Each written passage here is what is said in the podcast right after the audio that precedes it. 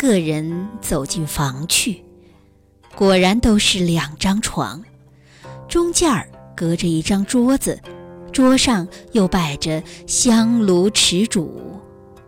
李侯也会奉承，每一个房里买上七八斤素香，凭他们烧过日子，好掩饰自家的晦气。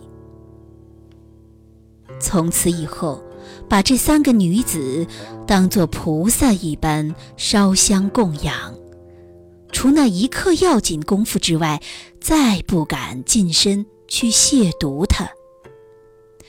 由邹而和，由和而无，一个一夜周而复始，任他自去自来，倒喜得没有醋吃。不上几年。三人各生一子，儿子又生得古怪，不像爷，只像娘。个个都娇皮细肉，又不消请的先生，都是母亲自教。以前不曾出过科第。后来一般也破天荒进学的进学，中举的中举，出贡的出贡。